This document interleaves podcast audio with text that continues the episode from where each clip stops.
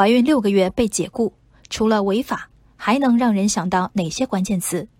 在最近一起发生在四川成都的纠纷中，被解雇者说公司机制不完善，而用人一方称这是按规定办事。根据被解雇者范女士的陈述，去年起她来到一家贷款公司工作，今年二月怀孕后，由于强烈的妊娠反应以及随后的头晕和流产迹象，她决定休假保胎。范女士说，公司没有孕假，只有产假、孕检假、哺乳假，按照规章。她只能请了病假，并提交医生诊断证明和请假条。由于工龄未满一年，范女士的病假时限为三个月。六月十七号，她接到公司病假已请满的通知。四天后的六月二十一号，范女士被公司告知，由于旷工，自己已被解雇。在范女士看来，现在的局面是公司请假机制不完善造成的。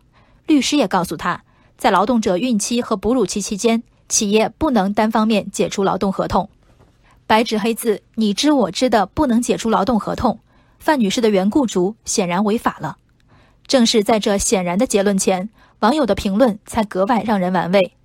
工龄不满一年，怀孕六个月，还请假三个月，所以不要怪企业招人为什么已婚已育的优先了，一转正马上就怀上了，这样造成市场对女性工作者的不信任是很难弥补的。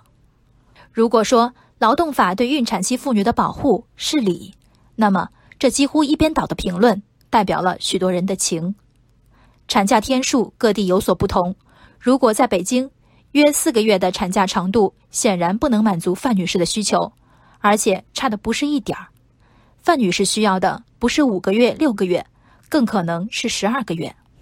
对于个人，四个月只是捉襟见肘的亲子时间，十二个月勉强够用。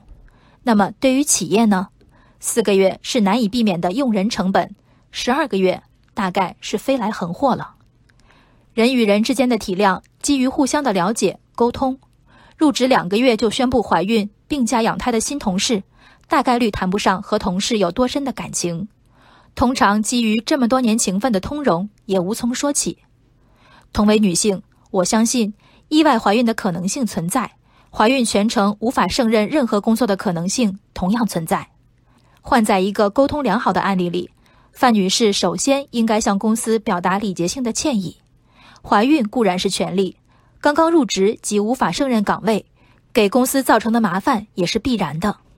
而如果作为一个不以生育子女为生活唯一主题的女性，与公司沟通更换工作强度和内容，比完全的在家休养。似乎是更容易让人理解的选择。从怀孕到孩子断奶之间的铁饭碗是法律给的，范女士的维权在情理之中。然而，一家企业为什么不惜违法也要解雇一名入职两个月就回家养胎的职工？这背后是对效仿者的恐惧，也是被利用的愤怒。